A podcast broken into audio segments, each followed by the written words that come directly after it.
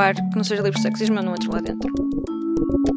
Sair à noite para dançar ou para beber um copo ajuda a desligar da pressão do dia a dia, mas para muitas mulheres, os espaços noturnos são também lugares onde são alvo de assédio sexual quase constante.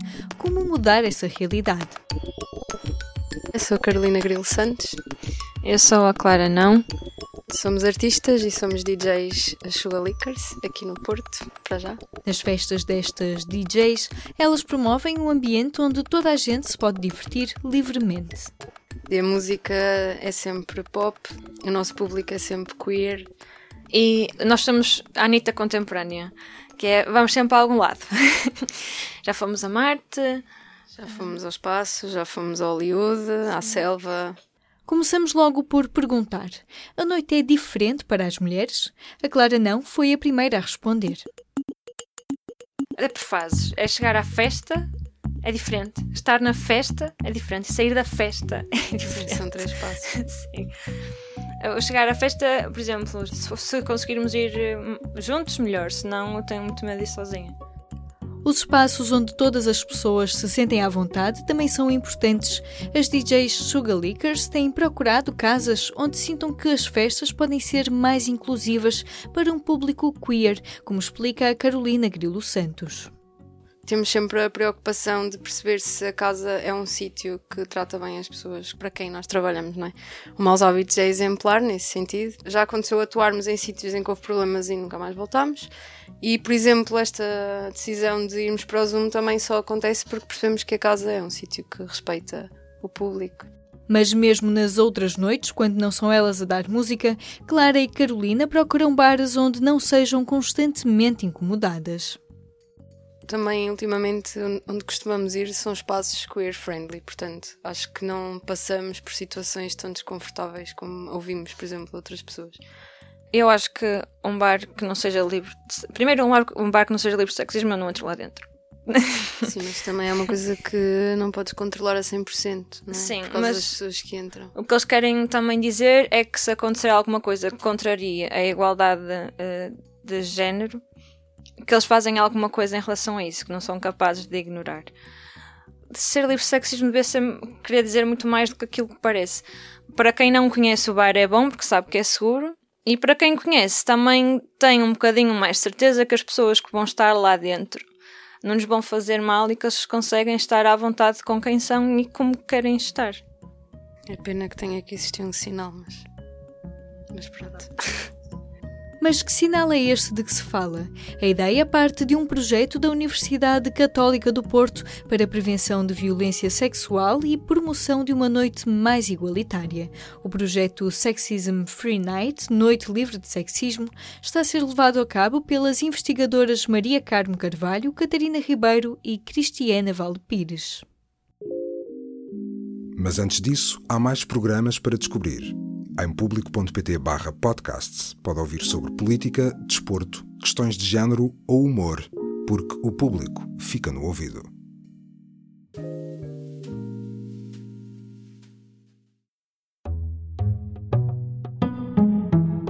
Pedimos à investigadora Cristiana Valpires que nos explique melhor esta proposta de convencer os bares a tornarem-se também responsáveis por reduzir o assédio sexual.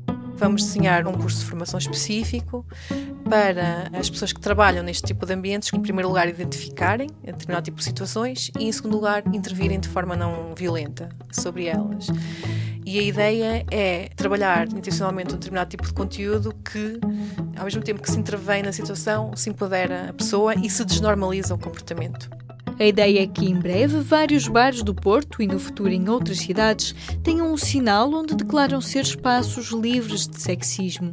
Mas para esta mudança acontecer, é preciso também olhar para a forma como o consumo de bebidas e de música é promovido pelas marcas discutir alternativas ao uso do corpo da mulher como forma de publicitar produtos e serviços e festas e etc. Que se cria uma narrativa em termos de conteúdos mais igualitária.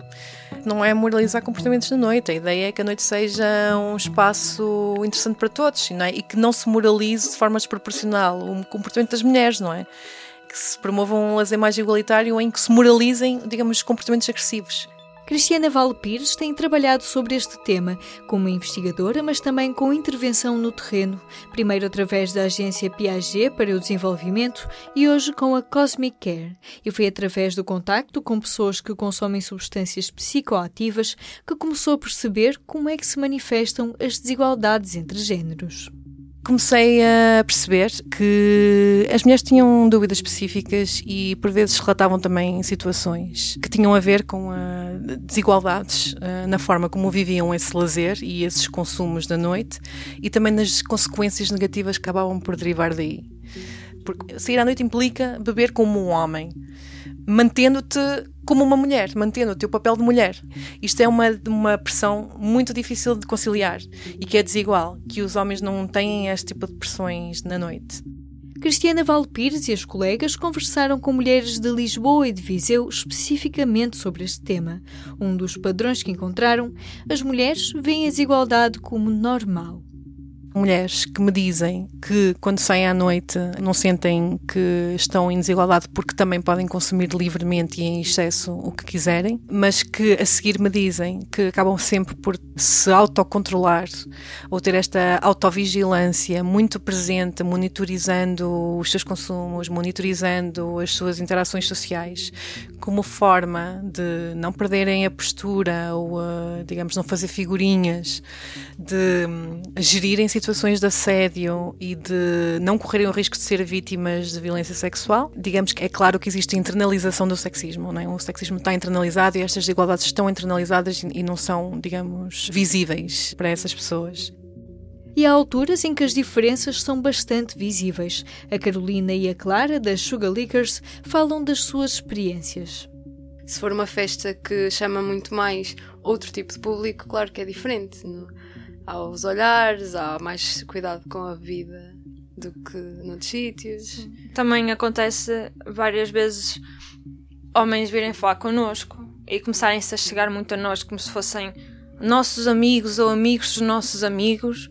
Uh, já aconteceu também. Uh, eu estava num bar e estava um rapaz a roçar-se muito em mim.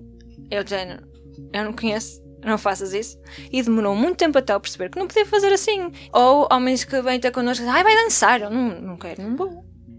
Isso para algumas pessoas não é não, para outras o consentimento não é tão fácil de distinguir. O caso ocorrido numa discoteca em Vila Nova de Gaia, que ficou conhecido em setembro de 2018, foi um exemplo claro de como essas ideias estão enraizadas. Mas as mulheres já não ficam caladas quando ouvem estes discursos. Diz-se no acórdão que a rapariga, a vítima, tinha estado a dançar Caracteriza-se a atitude da vítima, deixando transparecer que, porque dançou de forma sedutora, se colocou em risco. Isto é cultura de violação. Desde quando uma dança, por mais sedutora que seja, autoriza uma violação? Assédio ou sedução? As histórias que Cristiana Valpires tem recebido mostram que a distinção não é assim tão difícil de fazer. Eu acho que agora, por exemplo, discute-se muito mais esta desigualdade latente ao tempo pré-Me Too, em que se falava bastante das, digamos, das formas de violência de género mais explícitas e, e como a violência doméstica, etc. E depois há todo o movimento pós-Me Too que conceptualiza formas de violência de género mais subtis e que, por serem mais subtis, são mais transversais e não são, digamos, um tipo de violência que acontece a um determinado tipo de mulher e que é perpetrada por um determinado tipo de homem. Uma das grandes resistências que eu leio uh, em relação ao assédio sexual é esta confusão entre o que é que é assédio sexual e o, e o um, piropo, o elogio, a sedução essas fronteiras estão perfeitamente definidas e eu acho que não há confusão possível, porque as pessoas sabem o que é que é uma relação de sedução e as pessoas sabem o que é que é uma relação de assédio. Os dois lados sabem. Passar por alguém na rua e comentar o, os seus atributos físicos e o seu corpo de uma forma invasiva é exercer poder sobre essa pessoa, por isso as pessoas que o fazem também sabem uh, o que é. Clara Não, que publicou o seu Manifesto de uma Mulher Artista Independente, reivindica que faz o que quiser. Para mim, um assédio é negarem-me que o meu corpo é meu e eu é que mando nele. No sentido em que, mesmo quando chamam, mandam um piropo, Isso é sentirem que podem, que têm poder sobre mim. E as mulheres não têm que se conformar com isso. Eu acho também é uma questão de. Não é necessariamente de assédio, mas é desigualdade de género. No outro dia ouvi uma entrevista que me fez ficar mesmo muito furiosa, em que uma senhora dizia que se uma mulher usa um decote até o umbigo e uma saia muito pequena e passa por um homem que já não faz sexo há muito tempo, isso é assédio sexual. Porque ela está a provocar o homem, que não é um ser selvagem, mas. E acho que falta também as pessoas perceberem que nós somos donas do nosso corpo, as pessoas. Ninguém. Agora, pronto, citando Uh, acho que é o André Sardé que diz ninguém é de ninguém. Pronto, exatamente, ninguém é de ninguém. Não, aquela ninguém é de ninguém. Isso. Não é o André Sardé, Mesmo Podes pôr isto no podcast. Se ama alguém. Pronto. Mesmo quando se ama alguém. Uma música que afinal é de João Pedro Paes, mas que nem por isso deixa de servir de inspiração. Enquanto os bares livres de sexismo não fazem o coming out, as Sugar Lickers fazem a sua parte para espalhar a mensagem. Pá, mas desde que o pessoal lá está perceba que, que aquela frase, né? A tua liberdade acaba quando começa a do outro, né? E desde que não, não nos chateemos uns aos outros, está, está tudo bem. E isso é importante também porque nós, o que nós também procuramos com as festas é criar ali uma cápsula em que tudo está bem. O que importa é estar ali, não há nenhum problema para além de estar ali. O problema é conseguir chegar ao bar com imensa gente ou estar apertadinho para ao quarto banho e ter de esperar um bocadinho, mas depois é essa ideia de cápsula de liberdade e de felicidade. Festas mais seguras, noites mais igualitárias. O do género regressa para o ano. Boas festas. Do Género, um programa de Aline Flor. Subscreva este e outros programas no iTunes, Spotify, SoundCloud e aplicações móveis.